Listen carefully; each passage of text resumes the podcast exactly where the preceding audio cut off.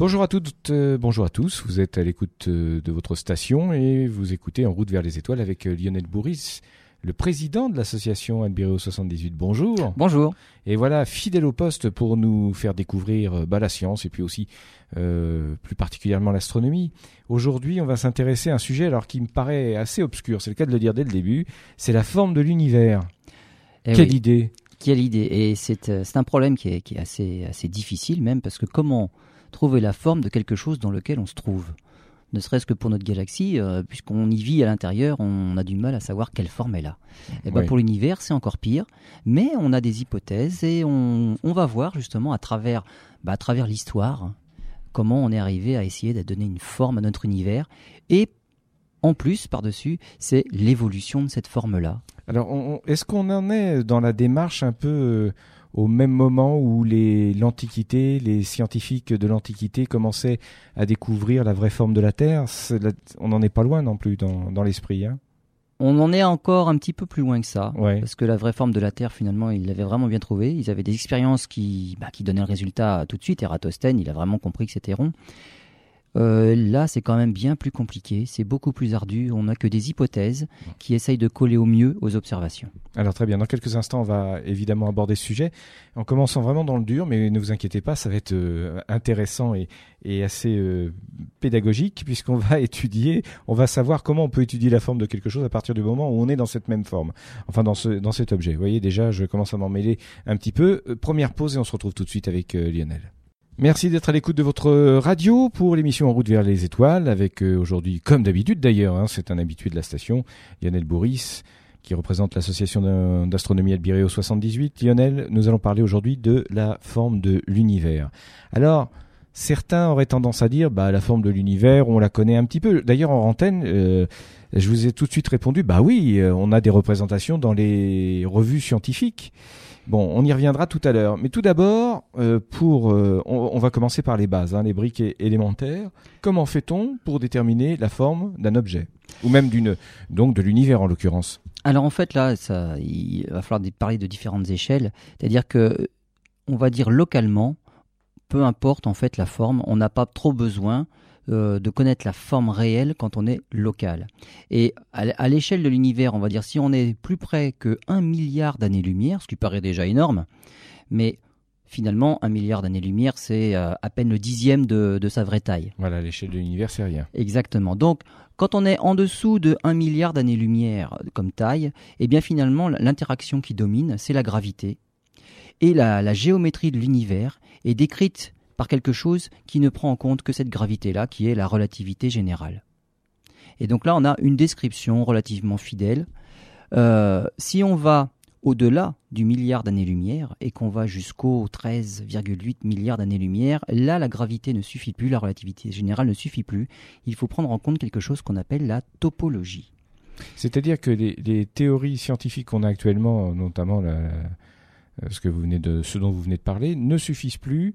Il faut trouver de nouveaux outils euh, de réflexion et voilà pour, quelque chose de plus fin, plus fin, pour être euh, pour, coller plus aux observations. D'accord. C'est pareil qu'en physique en fait. Alors si j'ai bien compris. Exactement. Alors je prendrais, hein. je, prendrais un exemple. Par exemple, si on veut mesurer la pointe de la distance entre deux points sur Terre.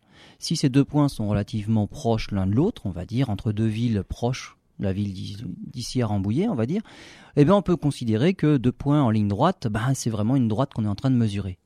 Si on veut mesurer la distance entre maintenant Rambouillet et New York, euh, la ligne droite ne suffira plus.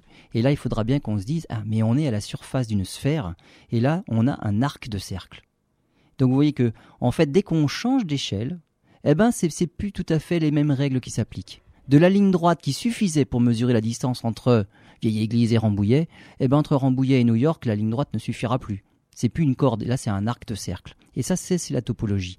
C'est là qu'on va va qu'on va être amené à aller si on veut réellement ça connaître et déterminer la forme de l'univers, on va rentrer dans la topologie. Donnez-nous une définition simple et, synthétique de la topologie pour nos auditeurs. La topologie, c'est vraiment c'est l'étude des formes et les mesures que l'on peut faire. Mesurer les distances déterminer des distances entre deux points en tenant compte de la forme de l'espace dans lequel on se trouve. Voilà, c'était utile de revenir dessus. Alors maintenant, je vais vous laisser développer votre propos sur justement l'étude des formes. Alors, vous allez retourner dans l'Antiquité. On va remonter un petit peu plus loin. Dans l'Antiquité, c'était pas très compliqué. En fait, on mettait tous les, deux tous les dieux dans le ciel. Et euh, évidemment, le ciel était immuable, rien ne bougeait. Tous les dieux y étaient. On y a mis des constellations. Et tout ce qui se passait là-haut, finalement, c'était dans une sphère autour de la Terre. Et la Terre était au centre du système solaire et donc au centre de l'univers. Malheureusement pour nous, enfin malheureusement ou heureusement pour nous, à l'époque, on connaissait six planètes. Donc de Mercure jusqu'à Saturne, en comptant la Terre. Et par une coïncidence extraordinaire, on connaissait aussi cinq solides. Alors c'est Platon qui les connaissait. Alors les solides, c'est quoi? Eh ben, ce sont des volumes. Hein. Une sphère, c'est un solide. Un cube, c'est un solide. Euh, et il y avait des solides particuliers qu'on appelle des polyèdres. Alors un polyèdre, c'est un solide dont toutes les faces sont identiques. On prend un cube, et ben un cube fait partie des polyèdres parce que toutes ses faces sont carrées. Si on prend un parallélépipède, ce n'est pas un, polyèdre, puisque lui, il a des faces rectangulaires, des faces carrées, donc c'est pas ça. Donc il faut vraiment prendre le solide dont toutes les faces sont identiques. Le cube en est un. Et il n'y a que cinq polyèdres qu'on appelait les solides de Platon. C'est mm. Platon qui les a découverts. Notamment le dodécaèdre. Alors, le dodécaèdre, ça, il, alors, est original. Le, le dodécaèdre, dodé, ça veut dire dodéca, ça veut dire 12. Voilà. Et donc c'est un, c'est un, un, volume à 12 faces et chacune, fa chacune des faces est un pentagone. Donc on arrive à faire un volume avec que des faces pentagonales, il nous en faut 12 et ça fait un volume. Alors évidemment, c'est pas une sphère, mais on va dire c'est quelque chose qui est vaguement vaguement rond quand même, mais il y a des angles partout. Et il utilisait ça pour 12 faces pentagonales. d'accord, pour déterminer l'univers. Alors, on, va voir comment comment on les utilisait. Je, suis impatient. ah, je vois ça, je vois ça. Il n'y a que 5 polyèdres donc euh, qui existent, des polyèdres réguliers. Alors il y a le tétraèdre. Alors là, c'est la pyramide à base triangulaire. Donc on a quatre triangles identiques trois vers le haut et un pour la base. Ça, c'est le tétraèdre. Il y a le cube, donc lui, il a six faces carrées. Le dodécaèdre, douze faces avec des pentagones. L'octaèdre, alors lui, on va dire, c'est deux pyramides l'une sur l'autre. Euh, donc c'est que des faces triangulaires. Et il y a le dernier, l'icosaèdre. Alors l'icosaèdre, c'est fait avec 20 faces triangulaires. Bon, c'est pas spécialement facile à, décrire comme ça à la radio, mais sinon, oui, c'est pas compliqué comme volume. Hein. Donc voilà, il y a l'icosaèdre, c'est 20 faces triangulaires. Alors là où arrive la, coïncidence, c'est que on prend par exemple un cube et on imagine que à l'intérieur du cube, on peut y mettre une sphère. On imagine on gonfle un ballon de baudruche. C'est vrai qu'il y a un moment, il va finir par être tangent à toutes les faces à l'intérieur. Cette sphère-là, on appelle ça la sphère inscrite. Et il y a une deuxième sphère qui, elle, sera à l'extérieur, qui va toucher tous les sommets. Cette sphère-là va être la sphère circonscrite. Donc pour chacun de ces volumes-là, il existe une sphère qu'on peut mettre dedans et une sphère qu'on peut mettre autour. Et alors voilà le lien entre les six planètes et les cinq polyèdres, c'est que Kepler a imaginé que ça ne pouvait pas être une coïncidence qu'il y ait exactement six planètes et cinq polyèdres réguliers, les cinq solides de Platon. C'est que tout ça c'est lié. C'est un dessin et donc, quand je dis un dessin, c'est EIN à la fin. Hein. c'est vraiment c'est le but de l'univers. Le but, une C'est le but, tout à fait. J'aime pas trop cette expression. Ça a des connotations en ce moment. C'est le but. oui, mais enfin, c'est parce qu'on ne connaissait que six planètes. D'accord. Après, ça met tout par terre dès qu'il y en a plus. D'accord. Donc, à l'époque, on va dire, on ne pouvait pas considérer ça comme une simple coïncidence. Et les six planètes qui tournaient sur des orbites tout à fait circulaires, qui étaient juste évidemment incluses dans ces sphères-là, eh bien Kepler les a imaginés. À chaque fois, il y avait Mercure. Et Mercure orbite donc sur une sphère qui est, qui est contenue dans un octaèdre. Autour de cet octaèdre, il y a une sphère qui contient l'orbite de Vénus, qui elle-même est une, qui, donc, qui, est une sphère qui est incluse dans l'icosaèdre. Autour de l'icosaèdre, il y a la sphère qui est autour, c'est celle de la Terre. Et la sphère de la Terre est incluse dans le dodécaèdre. Puis il y a Mars, qui, est contenu dans le tétraèdre, puis Jupiter dans le cube, et à l'extérieur du cube, il y a Saturne. Et donc, vous voyez bien que entre toutes ces sphères-là qui contiennent les orbites des six planètes, il y a cinq volumes. Comme par hasard, ce sont les polyèdres et les solides de Platon. C'est une vue de l'esprit, parce qu'évidemment, ça ne correspond pas à une réalité. Tout à fait, mais à l'époque, ça correspondait à la réalité. Oui. Parce que ce qu'il faut voir aussi, c'est que il y a, il y a un écart particulier qui est propre à chaque solide entre la taille de la sphère à l'intérieur et celle de la sphère à l'extérieur. Et donc, c'est pas pour rien qu'il les a arrangés dans cet ordre-là, Kepler. C'est que ça correspondait à la réalité de l'époque. Oui. Et donc, on, c'était, c'était, on va dire, le, le début de la forme de l'univers. C'était justement ces cinq solides avec les six sphères qui contiennent les planètes. Donc, si j'ai bien compris, euh, les scientifiques, d'ailleurs de, de Platon à Kepler, ça n'a pas évolué hein, là-dessus, hein, si j'ai bien compris. hein. Mais Pas voilà, en fait, on s'est servi des, des connaissances de Platon. Kepler Oui. s'en est servi pour. euh, pour- Et donc, on- Platon avait inventé des, ce qu'on appelle des solides, donc des il avait découvert les solides. Mathématiquement, il était allé au bout. Oui, oui, Il n'existe que mathématiquement, cinq polyèdres réguliers. on est d'accord. D'un point de vue mathématique, il a, il a fait une grande découverte. Mais ce qui veut dire que il avait euh, fait un système, je dirais, de poupée russe, mais c'est un petit peu ça, Oui, euh, exactement. pour décrire l'univers à partir de Voilà. la Terre. Mais c'est tout ça, tout ça étant statique. Bah, sta- oui, tout à fait statique. Hein, on est bien Tout à d'accord. fait statique. C'est planètes, figé une fois pour toutes. voilà. Et les planètes tournent sur leur orbite, on va dire. C'est une belle parmi ces mécanique. sphères-là. C'est une belle mécanique, mais qui n'est pas la réalité. Ça, on va le voir plus tard. Pas vraiment. Pas vraiment. Et donc, voilà où on en était, on va dire, jusqu'à Kepler. Et donc, après, on a bien vu que ça ne marchait pas, puisque de toute façon, on a découvert Uranus, on a découvert Neptune, puis Pluton, et évidemment, ces solides-là n'avaient absolument rien à voir. Je dirais en plus que quelque chose qui ne marchait plus du tout, c'est lorsqu'on a vu que les orbites n'étaient pas circulaires, mais Mais elliptique. elliptique. Là, évidemment, l'histoire des solides de Platon, ça ne marche plus. Donc, rapidement, en fait, cette- ce bel enchevêtrement-là a volé en éclats, mais jusque-là, c'était quand même beau. Et c'est justement, c'était la beauté du, de la chose. L'ordonnancement, voilà. la régularité. C'est- voilà, la- C'était ça à l'époque. Oui. Il fallait que tout ait une explication, tout soit bien ordonné et que tout soit immuable. Et donc c'était justement par pure coïncidence, il y avait ces cinq solides-là qui étaient reliés aux six planètes. C'était parfait. Très bien, ben, on va poursuivre. Donc déjà, vous avez compris euh, ce que les scientifiques grecs de l'Antiquité, notamment Platon, qui était aussi philosophe d'ailleurs, euh, eh bien, avaient découvert ne correspondait pas du tout à la réalité, mais c'était beau, mais ça leur faisait plaisir. Kepler d'ailleurs s'y est laissé prendre. On fait une première pause et on s'y retrouve tout de suite.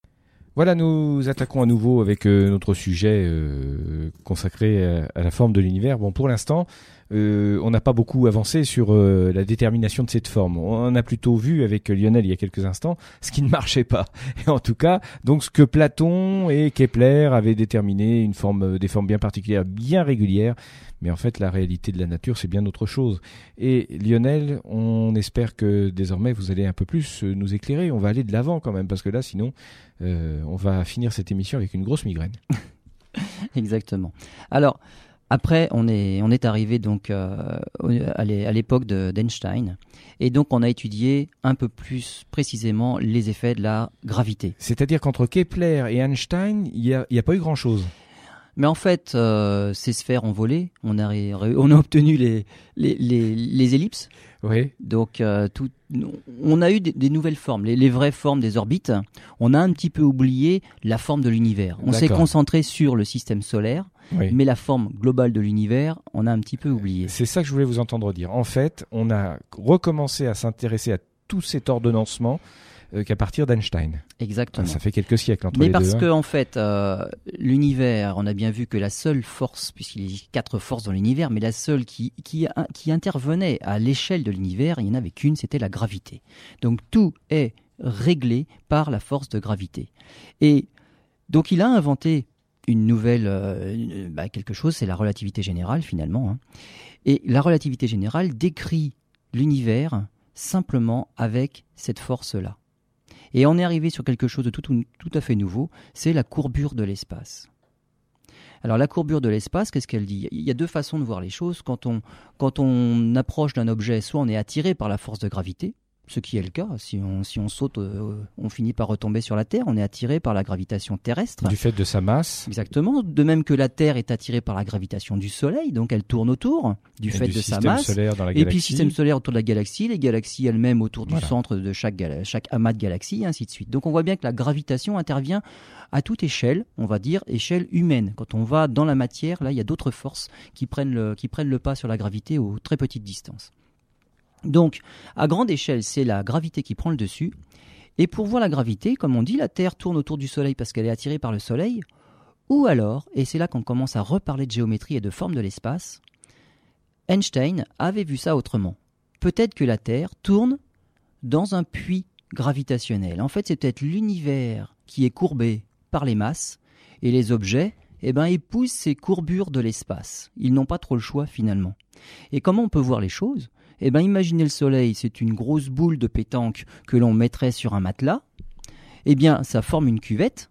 Et le cochonnet beaucoup plus léger qui représenterait par exemple la Terre, lorsqu'on l'envoie près de cette boule-là qui creuse une cuvette, et eh ben ça tournerait autour de la cuvette, dans la cuvette. ça, c'est une expérience toute simple à faire hein, pour se rendre compte Exactement. du principe. Hein. Exactement. Et on se sert, imaginez, on lance la boule un petit peu, le, cochonnet un petit peu trop fort. Et eh ben, il passe dans la cuvette, il est dévié et il reprend une trajectoire dans une autre direction. C'est exactement l'effet de fronde gravitationnelle que l'on utilise lorsque l'on lance des satellites. On veut envoyer un satellite loin dans l'espace. Qu'est-ce qu'on a fait avec New Horizons l'an dernier?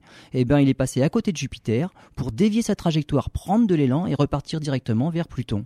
Et donc c'est simplement parce que l'univers est courbé par justement cette, euh, cette force de gravité-là. Et donc c'est Einstein qui, qui décrit ces, ces choses-là par les, équations de la relativité générale. Alors, très localement, on se rend compte que l'univers, il peut être déformé. C'est-à-dire qu'il y a une étoile à un endroit, ça va faire une cuvette. Une étoile plus massive à un autre endroit, ça va faire une cuvette encore plus massive. Et les masses, on va dire, bah, sont réparties tout à fait aléatoirement, pratiquement. Ça, ça pose problème. Surtout dans les équations, c'est difficile à résoudre. Surtout quand on veut connaître un petit peu la forme de l'univers à très grande échelle. Mais on se rend, compte d'une chose, c'est que les galaxies sont regroupées en amas de galaxies, les amas en super amas de galaxies. Et quand on est à cette échelle-là des super amas de galaxies, ou même des amas de super amas, et eh bien finalement la matière est à peu près répartie homogènement dans l'espace c'est partout. Il n'y a pas de vide, il n'y a pas d'endroit où il y a de gros vide, et il n'y a pas d'endroit de concentration. C'est à peu près homogène. Vous, n'allez pas me parler de dessin intelligent hein, Non, non, du tout. On est bien d'accord. Hein. Du tout. Sinon, je coupe le micro. du tout, absolument pas.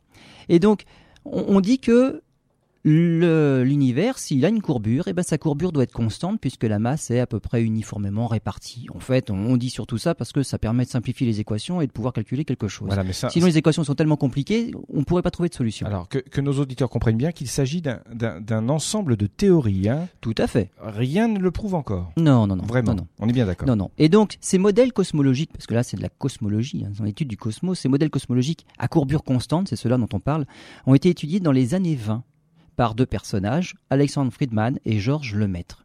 Et ils sont caractérisés par deux propriétés, la courbure, dont on va parler, et aussi l'évolution de cet univers, dans quel sens il évolue? Alors, la courbure, on a dit, puisque la, la matière est répartie à peu près uniformément à grande échelle, elle est constante, d'accord, mais qu'est-ce qu'elle vaut? Alors la courbure, elle peut avoir trois propriétés soit elle est nulle, courbure nulle, on va dire c'est ce qu'on appelait à l'époque un espace plat, on va dire sur un plan. Alors, c'est ce qu'on appelle un espace euclidien. Comment on peut savoir ça? Comment on peut mesurer qu'un espace est plat? Simplement, par une expérience très simple qu'on peut, faire euh, à notre échelle, à nous, la somme des angles d'un triangle. On a toujours appris que la somme des angles d'un triangle, ça valait 180 degrés. Pour n'importe quel triangle, vous faites un triangle quelconque, rectangle, isocèle, équilatéral, 180 degrés. Oui, mais ce qu'on nous dit en général jamais quand on est à l'école, ça n'est valable que sur quelque chose de plat. Quand on fait un triangle sur une feuille de papier, la somme des angles fait 180 degrés. Maintenant, vous prenez une sphère, vous prenez un globe terrestre. Vous faites un triangle sur le globe terrestre, vous allez voir que ça risque pas de faire 180 degrés. Parce que justement, vous l'avez fait sur une boule. Et dans un univers sphérique, la somme des angles d'un triangle est toujours supérieure à 180 degrés. Alors, est-ce qu'on arrive à appliquer ce, constat au niveau de l'univers Alors voilà, c'est pas évident à faire. Pas évident Ça, c'est pas évident à faire. Mais on va dire, c'est l'équivalent de ce que je viens de vous raconter en deux dimensions, entre un triangle à plat sur une feuille et un triangle dessiné sur une boule. Eh bien, voilà la notion de courbure. Courbure nulle lorsque les angles sont, la somme des angles vaut, vaut 180 degrés. Courbure positive lorsque la somme des angles est supérieure à 180 degrés. Et là, on a affaire à un univers sphérique. Et il y a l'inverse, courbure négative lorsque la somme des angles du triangle est inférieure à 180 degrés. Et alors là, il faut s'imaginer un univers, c'est ce qu'on appelle les univers hyperboliques. Euh, là, c'est la selle de cheval. C'est-à-dire que c'est arrondi dans un sens et en même temps c'est arrondi dans l'autre. C'est-à-dire qu'il y, a les deux jambes qui descendent vers les flancs du, cheval, et il y a l'avant et l'arrière de la selle qui remontent par contre. Donc deux côtés qui descendent et deux côtés qui remontent. Et dans, si on dessine un triangle sur une selle de cheval, la somme des angles va être inférieure à 180 degrés on a un univers hyperbolique, la courbure est négative. on peut déjà éliminer la, première hypothèse, hein, un univers plat, hein, c'est même pas la peine de l'envisager. Alors en fait, c'est pas si évident que ça. voilà, c'est pas si évident que ça. Non, je vous dis ça parce que après tout, on a fait la même chose avec la Terre en disant qu'elle était plate et puis on s'est aperçu qu'elle était qu'elle était ronde. Exactement. Exactement. Alors Einstein dans, dans, sa théorie de la relativité avait mis une petite constante qu'il appelait oméga justement parce qu'il voulait que ce soit nul, courbure nulle et il s'arrangeait pour donner une valeur à cette cette constante là pour que ça corresponde à, ses propres vues à lui. Et il a été bien embêté avec cet oméga là. Il l'a d'ailleurs euh, critiqué lui-même par la suite. Il a dit j'aurais jamais dû mettre ça. Finalement, c'est quelque chose qui nous a bien servi par la suite, parce qu'on peut donner des valeurs à cette chose-là et la faire évoluer dans un sens ou dans l'autre pour justement étudier les différentes euh, formes de l'univers. Alors, la courbure, ça dépend d'une chose, maintenant on le sait un peu mieux, ça dépend de la densité d'énergie. Et la densité d'énergie dépend de deux choses, c'est la densité de matière, toute la matière que l'on voit dans l'univers, et toutes celles qu'on ne voit pas, la matière noire justement. Oui, qu'on a du mal à déterminer. On a du mal, voilà, c'est quand même un peu exotique, euh, mais on sait qu'elle existe, mais on sait qu'on ne peut pas la voir. Donc on cherche à savoir la nature et aussi la densité d'énergie noire. Et celle-là, elle est toute nouvelle. Celle-là, c'est justement une énergie qui serait répulsive, une force qui. C'est-à-dire qui repousse. Qui repousserait. Voilà, exactement. C'est une force qui amènerait l'univers à s'étendre indéfiniment. Et donc là aussi, euh, alors certains l'appellent l'énergie sombre, est apparue il y a quelques années. Et donc, on, va voir justement par quel, par quel moyen on a réussi à découvrir cette chose-là. Et donc, la mesure de la courbure nous donnerait aussi des indices sur la densité de matière, surtout de la matière qu'on ne peut pas voir. Donc, il y a, différentes façons d'aborder le problème. Soit on essaye de mesurer la densité de matière pour en déterminer la courbure, soit on essaye de faire des mesures pour voir la courbure, pour essayer de voir mais que vaut ces, ces matières? Combien y a-t-il de, de, matière noire, par exemple, qu'on ne peut pas ah voir? on n'est pas prêt de connaître vraiment la vraie forme de l'univers, parce qu'il y a, y a des paramètres dont on, qu'on connaît, qu'on connaît à peine. Euh, la matière noire, euh, l'énergie noire répulsive. Euh, on découvre tout on ça. Découvre tout ça. On, sait découvre même pas tout ce, ça. Ce que c'est. On essaye de déterminer quelle est le, la valeur de l'une par rapport à l'autre. Donc comment elles interviennent l'une par rapport à l'autre. Mais, mais tout ça, on découvre. On, on, monte des modèles justement pour essayer de coller aux observations. Mais, mais on va y arriver et on apprend de plus en plus de choses quand même, comme on verra par la suite. Effectivement, on va faire une pause pour se reposer un petit peu les ménages et puis pour euh, s'apercevoir que on n'a toujours pas déterminé la forme de l'univers. Ça fait plaisir. On y a passé plus de 20 minutes. Merci Lionel. À tout de suite. Vous êtes toujours dans l'émission En route euh, vers les étoiles avec Lionel Boris de l'association d'astronomie Albireo 78. Et depuis le début de l'émission, on essaye de, savoir comment on peut déterminer la forme de l'univers. Alors en tout cas, on a parlé de Platon, de Kepler, sachant qu'ils étaient sur des principes qui se sont révélés complètement faux. On a commencé à parler de la théorie de la relativité d'Einstein qu'on ne peut pas résoudre et donc on ne peut pas apporter de réponse complète sur la forme de l'univers, donc on n'a pas beaucoup avancé. Et maintenant, vous avez décidé de nous parler de la théorie de l'expansion de l'univers. Voilà. Alors, quel rapport, je vais être bête, mais tant pis, quel rapport avec la forme de l'univers? Alors la forme de l'univers, on, Parce que on, va voir quand même. Un ballon peut être en expansion, euh, euh, un cube à la rigueur, pourquoi pas? Enfin, je sais pas, ça n'a rien, rien à voir avec la forme. Alors euh, voilà, c'est bien deux paramètres qui sont différents. C'est ce que j'ai dit tout à l'heure. Il y a la forme d'une part, et ça peut avoir n'importe quelle forme. On, on va voir quelques formes qui commencent à coller un peu plus à la réalité tout à l'heure, mais il y a aussi l'évolution de cette forme. Et ça, c'est un deuxième paramètre. Et on s'en est rendu compte en fait euh, au milieu du siècle dernier. En fait, c'est Edwin Hubble. Il étudiait ce qu'on appelait à l'époque les nébuleuses. Donc tout ce qui paraît nébuleuse dans, dans les oculaires des télescopes, ça, n'apporte absolument pas grand intérêt à, regarder des nébuleuses au télescope parce que ça fait une tache floue. Donc c'est plutôt décevant qu'autre chose. Mais quand on en prend des photos, on se rend compte que ce qu'on appelait à l'époque des nébuleuses, des petits nuages sans forme ni couleur, sont en fait des galaxies. Et alors là, quand on prend des photos, on voit apparaître les bras des galaxies. Et il y a toutes formes de galaxies. Il y en a qu'on voit de face, il y en a qu'on voit de profil avec les bandes de matière sombre, de poussière à l'équateur. C'est magnifique. Et Hubble a étudié ces galaxies et s'est rendu compte d'une chose, c'est qu'elles s'enfuyaient toutes les unes des autres et elles s'enfuyaient toutes de la nôtre. Et donc il a trouvé ça, donc la fuite des galaxies, euh, c'est ce qu'on a appelé le, le, redshift, le décalage vers le rouge. Pourquoi? Parce que pour étudier la vitesse d'une galaxie, en fait, il faut étudier son spectre. Et c'est comme. Parce qu'une photo n'apporte rien. Voilà, une photo, c'est juste en, dans lumière visible, on, voit la photo. Ou alors il faudrait prendre la photo dans mm. un milliard d'années plus tard et se rendre compte que la galaxie est un peu plus loin. Mais ça, c'est pas faisable en fait. Hein. Donc à l'échelle euh, humaine, la seule façon de savoir si les mouvements, si, si, les, si les objets sont en mouvement, c'est d'étudier le spectre. Et c'est comme l'ambulance qui s'approche de nous, qui s'éloigne de nous, c'est la sirène qui est plus ou moins aiguë. Vous savez qu'avec cette idée que vous nous expliquez dans beaucoup d'émissions, à chaque fois que je suis sur le périphérique et que j'entends une sirène d'ambulance, je ne vois plus les choses de la même façon. Ah non, non, c'est l'effet Doppler qui vient tout de suite à l'idée. Voilà, c'est un bon réflexe, hein, c'est un bon réflexe. Et eh ben c'est exactement ce qu'il a fait, c'est l'effet Doppler FISO en fait. Et on mesure simplement bah, des, des, des, raies dans le spectre de la galaxie que l'on connaît parfaitement, on sait à quelle, euh, à quelle fréquence elles doivent se trouver. Et eh ben les galaxies qui s'en vont, tout est décalé vers le rouge, vers les fréquences les plus graves, comme quand l'ambulance s'éloigne de nous, la sirène est beaucoup plus grave. Et eh ben les raies du spectre sont décalées vers le rouge, d'où le nom de redshift. Et lui, il a réussi, euh, euh, Hubble, à, faire une, une formule qu'on appelle la loi de Hubble, et il arrive à mesurer, en fonction de la vitesse qu'il mesure lui, à déterminer la distance à laquelle se trouvent les galaxies, et il s'est rendu compte que toutes les galaxies s'éloignaient de nous, d'autant plus vite qu'elles étaient éloignées. Alors là, on prend une image simple, qu'on reprend aussi régulièrement, c'est on met des petits stickers sur un ballon de baudruche, à peu près répartis partout, et quand on gonfle le ballon, bah, le sticker qui lui est au bout du ballon s'en va beaucoup plus vite que le sticker qui reste près de l'embouchure du ballon. Donc c'est exactement ça. L'univers est en expansion et les plus éloignés vont plus vite que les autres. C'est exactement comme ça qu'il faut voir le, problème. Et donc voilà que l'on a qu'on a eu une idée et qu'on a découvert l'expansion de l'univers. Et alors maintenant, il y avait un problème parce que Hubble il s'est dit oui mais alors si ma, loi elle dit que plus on est loin plus on va vite, il y a un moment où on va tellement tellement tellement loin qu'on va dépasser la vitesse de la lumière les, galaxies vont vraiment aller trop vite.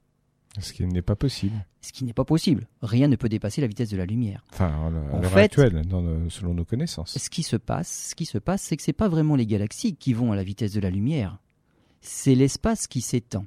Il se dilate. Mais les galaxies, elles, peuvent ne pas bouger. Donc la vitesse de la lumière reste identique. Voilà, en fait, on n'a pas enfreint la, loi. on n'a pas enfreint la loi. On imagine une fourmi qui se déplacerait sur un élastique à sa vitesse propre. Oui, mais si moi je suis en train de tirer sur l'élastique en même temps, la fourmi va aller beaucoup plus vite. Oui. En fait, elle, elle marche toujours à la même vitesse. Moi, je l'ai un petit peu aidé parce que j'ai étendu l'élastique. C'est comme je l'ai fait gagner de la vitesse. Vous courez dans un dans un train qui va à 300 km heure. Voilà. Vous allez à, à peu près. voilà, on va alors. Voilà, exactement. d'accord. Mais l'addition des vitesses est différente surtout oui, en oui, d'accord. Voilà. Mais du coup, ma fourmi, même si elle faisait du surplace sur l'élastique, on imagine, elle est arrêtée sur l'élastique. Et moi, je tire sur l'élastique. Mon univers s'étend. La fourmi semble bouger par rapport à moi. Elle a même pas bougé du tout, elle a pas bougé. C'est simplement mon élastique que j'ai tendu. Et donc vous voyez que même avec des galaxies qui ne bougeraient pas, on pourrait les voir s'enfuir de nous simplement parce que c'est dû à l'expansion de l'univers. Et là, on n'enfreint aucune loi. L'expansion de l'univers peut être aussi vite qu'elle peut. On peut dépasser la vitesse de la lumière si on veut. On n'a enfreint aucune loi. Alors, euh, cette théorie de... Donc là, on est dans l'expansion. Dans l'expansion. On parlait d'évolution. si vous me permettez, elle a, la cote actuellement cette, euh, cette théorie, même si d'autres essayent de démontrer d'autres choses.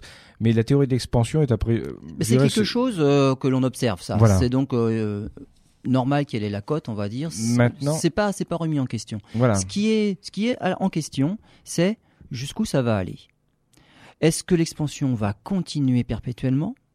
Est-ce que l'expansion va se ralentir et finir par faire marche, machine arrière et ça va finir par tout se reconcentrer et on appelle ça le Big Crunch? Après le Big Bang qui c'est l'expansion initiale, on va dire l'inflation de l'univers et c'est pour ça qu'il est en expansion.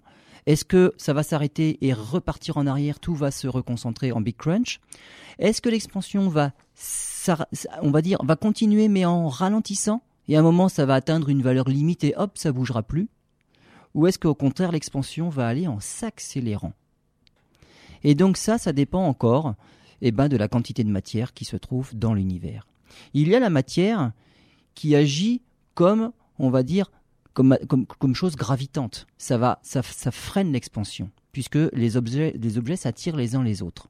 Et puis il y a bah, ce dont j'ai parlé tout à l'heure, cette énergie un petit peu bizarre, l'énergie sombre, qui elle est répulsive et qui tendrait à faire accélérer les choses. Comment on a trouvé ça? En fait, c'est pas très très vieux. On a observé il y a quelques années des supernovas au fin fond de l'univers. Ces supernovas particulières dont on connaît exactement la puissance d'émissions. Alors, ce sont des, étoiles en fin de vie. Des hein. étoiles en fin de vie qui explosent violemment. Il y en a de plusieurs types et il y a un type particulier dont on connaît parfaitement la puissance lumineuse émise. Donc ce sont des chandelles vraiment extrêmement importantes dans l'univers parce qu'on connaît leur puissance. Après, il suffit de mesurer leur éclat, on sait exactement à quelle distance elles se trouvent. Et ces quelques supernovas-là, il y en avait entre 5 et 10, on a réussi à déterminer leur distance. Et on s'est rendu compte que l'expansion, loin d'être constante, continue à s'accélérer. On est en expansion accélérée. Donc on va pas vers le big crunch là, en fait, euh, c'est dans l'autre sens. Et donc on en est arrivé là avec tout ce que l'on connaît parce qu'on a donc comme, euh, comme, comme indice, on va dire, on a ces supernovas là, mais on a aussi des choses qu'on appelle des mirages gravitationnels, c'est-à-dire des galaxies qui seraient toutes les deux tout à fait sur la même ligne de mire. Et donc on verrait la dernière par un effet loupe autour de celle qui est plus proche de nous. On appelle ça des mirages gravitationnels. La lumière de celle qui est au fond est déformée par celle qui est devant. D'accord. Euh, on a aussi, quand on étudie un amas de galaxies dans son ensemble, on se rend compte que ces galaxies tournent les unes autour des autres d'une certaine façon qui dépend de la masse globale de l'amas. Et évidemment là, on a, on a accès à une masse que l'on ne voit pas, mais on connaît sa valeur en totalité. Et on a aussi quelque chose que l'on a découvert dans les années 60, c'est le rayonnement fossile. C'est-à-dire c'est euh, la signature du Big Bang et ce qu'il en reste. Et dans cette signature du Big Bang-là, il y a des, des petites inhomogénéités qui nous donnent accès à plein de choses aussi. Et là, il faut des mesures de plus en plus précises. On va lancer des satellites pour l'étudier encore plus précisément, pour avoir accès à plein de données, pour valider ou invalider les modèles que l'on a. Avec tous ces indices-là, pour l'instant, on en est à la situation suivante. Nous sommes dans un univers tout juste, on va dire, sphérique, dont la densité est tout juste supérieure à 1. Donc espace sphérique, qui, qui est composé pour un tiers de matière gravitante et deux tiers de matière noire antigravitante, d'énergie noire. Et donc il serait en expansion accélérée, perpétuelle. Et ça, évidemment, ça a des répercussions. Enfin, nous, on ne les verra pas, mais ça, sur la vie de l'univers, la durée de l'univers. Enfin, c'est tout à fait. Ça aura une importance. Tout à fait. Les astronomes, d'ici quelques milliards d'années, euh, auront de moins en moins de galaxies à observer puisqu'elles s'éloignent toutes de plus en plus vite les unes des autres. Très bien. On fait une nouvelle pause et on se retrouve pour euh, la suite de ce sujet. Quelle est la forme de l'univers? Et vous avez vu, on a bien avancé puisqu'on commence à émettre l'hypothèse, tout en restant très prudent, que l'univers a peut-être une forme légèrement sphérique, mais vraiment légère. À tout de suite. Dernière partie de cette émission consacrée à la forme de l'univers. Ça y est, on commence à avoir une petite idée. Lionel a bien voulu, dans la partie précédente, eh bien, éclairer notre lanterne. Lionel, la suite du sujet? Alors, après l'expansion, finalement, on a décidé que. on a décidé, c'est pas nous, mais les astronomes et les scientifiques, finalement, sont tombés d'accord pour dire que l'expansion va continuer à s'accélérer, donc on va s'étendre dans l'espace. Finalement, quelle est la forme? On en revient à cette topologie. Alors, la différence entre courbure et topologie. on a dit tout à l'heure, on a une courbure légèrement supérieure à 1, on a un univers, un univers sphérique. On va prendre un exemple. On prend une feuille de papier. Donc là, c'est un univers plan. Voilà, donc on peut le faire chez soi. Hein. Si vous écoutez l'émission, vous prenez une feuille de papier, on une feuille de euh, papier 29 7. Tout à fait. Et si on, je le fais en même temps. Si on l'enroule de manière à coller deux côtés opposés, finalement, on obtient un cylindre. Un tube, voilà. Exactement. Eh bien, pour les mathématiciens, la feuille de papier et le cylindre font partie de la même classe d'objets. Pourquoi? Parce que simplement, on a obtenu le cylindre sans découper ni déchirer la feuille de papier. Oui, On a replié les bords, c'est la même classe. Et alors Si c'est la même classe, ça veut dire qu'ils ont la même courbure. C'est-à-dire, dans le cas de la feuille de papier, courbure nulle. Si on trace un triangle sur la feuille de papier et les sommes des angles fait 180 degrés, si vous tracez un triangle sur ce cylindre-là, ce sera pareil. On n'a rien modifié au triangle parce que c'est rond que dans une direction, en fait. C'est ça le truc. D'accord. Donc vous voyez qu'on n'a pas modifié la courbure. Par contre, on a tout à fait modifié la topologie. Globalement, c'est plus une feuille plate qu'on a. On a un tube, comme vous l'avez dit tout à l'heure. C'est la topologie qui a changé, pas la courbure. Eh ben voilà, maintenant on comprend mieux. Voilà, c'est ça. Ça, c'est la topologie. Quand on regarde de loin, quand on prend du recul, comme je disais tout à l'heure avec la Terre, oui. je mesure une distance entre deux villes proches, finalement c'est une ligne droite. La Terre est plate, bah, ça fera la même chose. Mais si je vais entre deux villes plus éloignées, je me recule un petit peu. Ah bah non, là on est à la surface d'une boule, les calculs seront un petit peu plus compliqués, c'est pas juste une droite. C'est ça la topologie. Maintenant, on peut avoir des choses un petit peu bizarres. Surtout ce qui a changé entre la feuille et le tube, c'est qu'on a une dimension tout à fait finie. Le tube, si je fais le tour dans, on va dire, le long du cercle. On au même endroit. Je reviens au même endroit. Sur la feuille de papier, je reviens jamais au même endroit. Quand je pars dans une direction, je reviendrai jamais à l'envers. On va nulle part. exactement. Donc vous voyez que sur la feuille de papier, un univers plat, il serait infini. Le fait d'avoir recollé deux morceaux, on a un univers qui possède une direction finie. Justement, revient au même endroit. Maintenant, on imagine un petit, un petit, petite chose, encore une petite opération un petit peu plus compliquée, mais pas pareil finalement. De notre feuille de papier qui est devenue un cylindre, on s'amuse à recoller les deux côtés, les, deux côtés circulaires aussi. Donc le, haut et le bas. On imagine la boîte de conserve, le haut et le bas, on imagine si on pouvait la tordre. le haut et le bas, on les recolle. Hein. Voilà, bon, ça, va être difficile, il va y avoir des plis partout. et puis à l'antenne, c'est pas Avec un papier, il va y avoir des plis partout, évidemment. Mais on va dire par l'esprit, on imagine que même les deux bouts sphériques, enfin les deux bouts circulaires, on arrive à les recoller Avec aussi. Du tissu, on peut le faire. Finalement, on a l'équivalent d'une bouée, d'accord? Mais qu'on a obtenu encore sans déformation, sans, sans déchirure ni découpage. C'est toujours la même classe. Et là, on a tout à fait un objet eh bien, fini dans toutes les directions. Il n'y a plus aucune dimension infinie. Il est fini. On appelle ça un tore plat.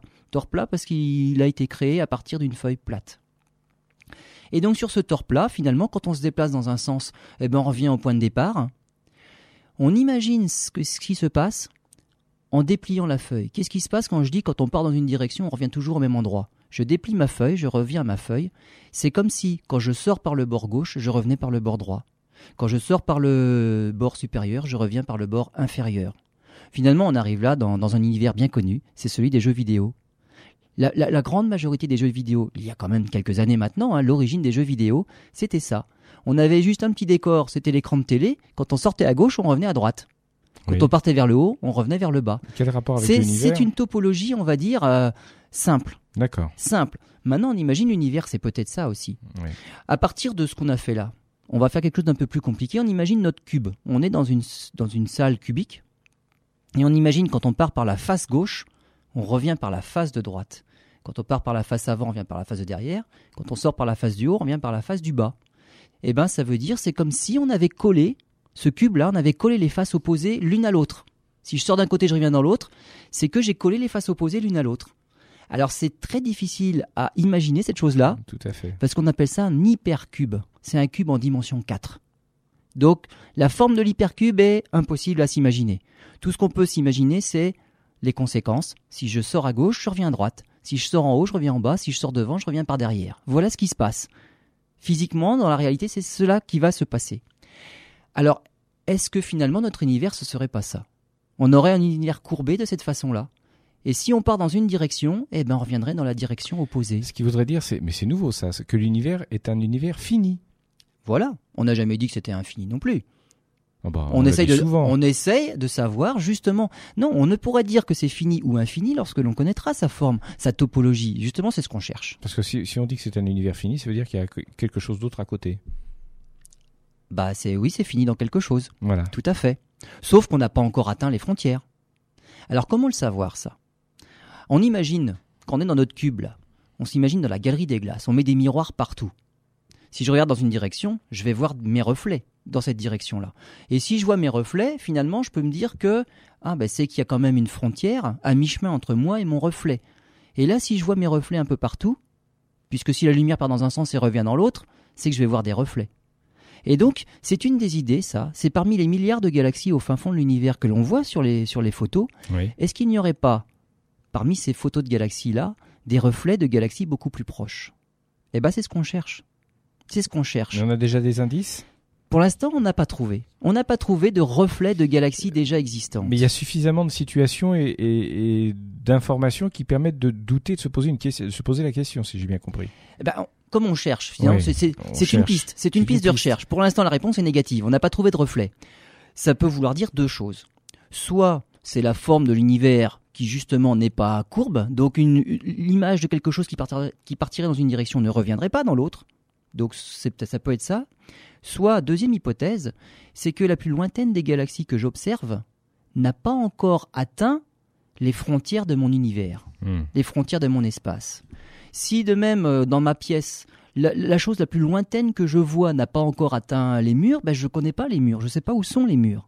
Si le plus loin que je puisse voir, c'est à l'intérieur des murs. S'il y a des murs. S'il y a des murs, voilà, on en est là. On en est là. On en est là. Oui, Et notre bulle d'univers qui fait un peu moins de 15 milliards d'années-lumière de long, on ne sait pas si elle a déjà atteint ces murs. Et si elle n'a pas encore atteint ces murs, il va être bien difficile de savoir, mais quelle est la forme de ces murs-là Justement. Ça me, fait, penser au, au solide de Platon dont vous nous parliez au début de l'émission. Voilà, exactement. On n'en est pas loin. Exactement. Ça n'a pas beaucoup avancé. Exactement. Alors pour l'instant, bah, on n'a pas de, galaxie, de, de, galaxie fantôme. Donc on en est là. Euh, ce que l'on sait par contre, c'est que on a quelques, on a quelques, quelques pistes mathématiques. Si on a un univers plat, donc euclidien, il existe 18 topologies différentes. Donc 18 formes possibles pour, on va dire, notre maille à nous, notre maille d'univers, dont 10 sont finies mais sans bord. Alors fini sans bord, c'est la sphère. La sphère, je pars, dans sur une direction, n'importe laquelle, je reviens au point de départ. Donc ça veut dire que c'est fini, je pars pas à l'infini, mais j'ai rencontré de bord nulle part. Donc voilà quelque chose de fini sans bord. Donc si on a un univers plat, on va dire il y a 18 topologies, dont 10 finis et sans bord. Par contre, on a dit qu'on avait plutôt tout à l'heure un univers sphérique. et alors là, les choses se compliquent, parce que qu'est-ce qui répond à un univers qui serait sphérique ou même hyperbolique?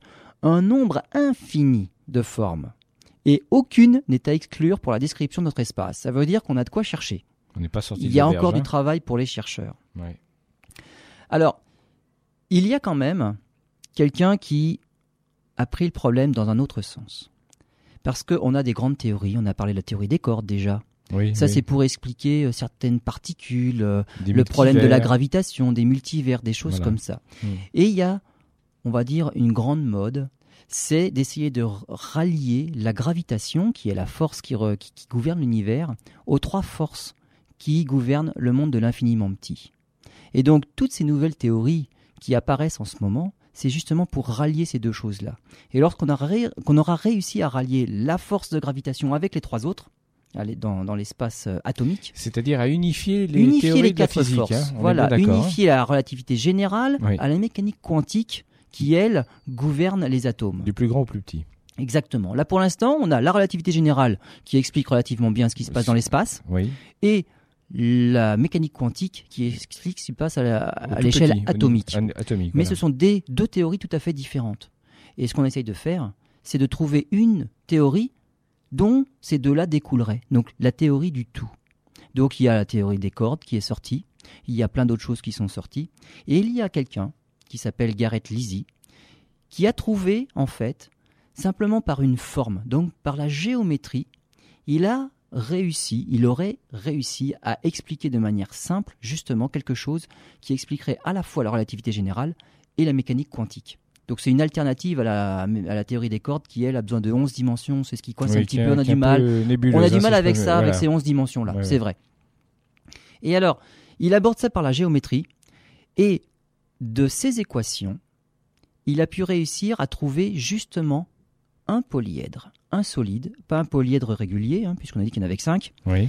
Donc c'est un polyèdre qui aurait 248 sommets. Donc une forme qu'on ne connaît pas. Une forme, alors euh, elle a probablement un nom, mais on va dire que c'est nettement plus compliqué que même l'icosaèdre euh, tout à l'heure euh, dont on a parlé. Donc une forme qui serait un polyèdre à 248 sommets. Et en fait, dans sa théorie, chaque sommet correspondrait à une particule différente. Donc les équations, quand on, quand on résout ces équations, on arrive à dire que c'est justement ces particules-là correspondent aux 248 sommets de la forme de l'univers. Et donc avec sa théorie, il expliquerait tout. Pour l'instant, on connaît, 240, on connaît 228 particules dans l'univers. Il nous en manque 20. Et donc, peut-être, lui, il en, a, estimé à 248. Et ces 20 particules, on en est à la recherche pour l'instant.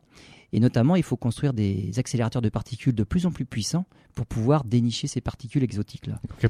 Peut-être que ces 20-là font partie des particules que l'on ne connaît pas encore, mais dont on pourra peut-être trouver des traces, notamment avec le LHC à Genève, euh, qui a été mis en route, mais pour l'instant il s'est arrêté, donc avec des énergies faramineuses pour aller explorer l'infiniment petit. Peut-être qu'on va découvrir justement les particules qui nous manquent, le boson de Higgs dont on a entendu parler, donc des choses comme ça, et peut-être qu'on va se rendre compte que il a peut-être trouvé quelque chose, la forme de l'univers qui expliquerait absolument tout. Eh bien écoutez, euh, on va voir ça. Hein. En, attendant, en attendant, on n'a pas vraiment avancé. Euh, on a commencé. Il y a des pistes. Tout le monde est parti dans des pistes, ça, part dans toutes les directions. On sait qu'on est dans un univers un petit peu compliqué finalement. Le plus dur en fait, c'est comment découvrir sa forme alors qu'on est dedans et qu'on ne sait même pas si on a atteint les bords. Voilà, on va devenir complètement fou. Euh, merci Lionel pour ce sujet qui va nous empêcher de dormir calmement ce soir. Euh, on se retrouve la semaine prochaine pour une nouvelle émission avec l'association d'astronomie Albireo 78. À bientôt.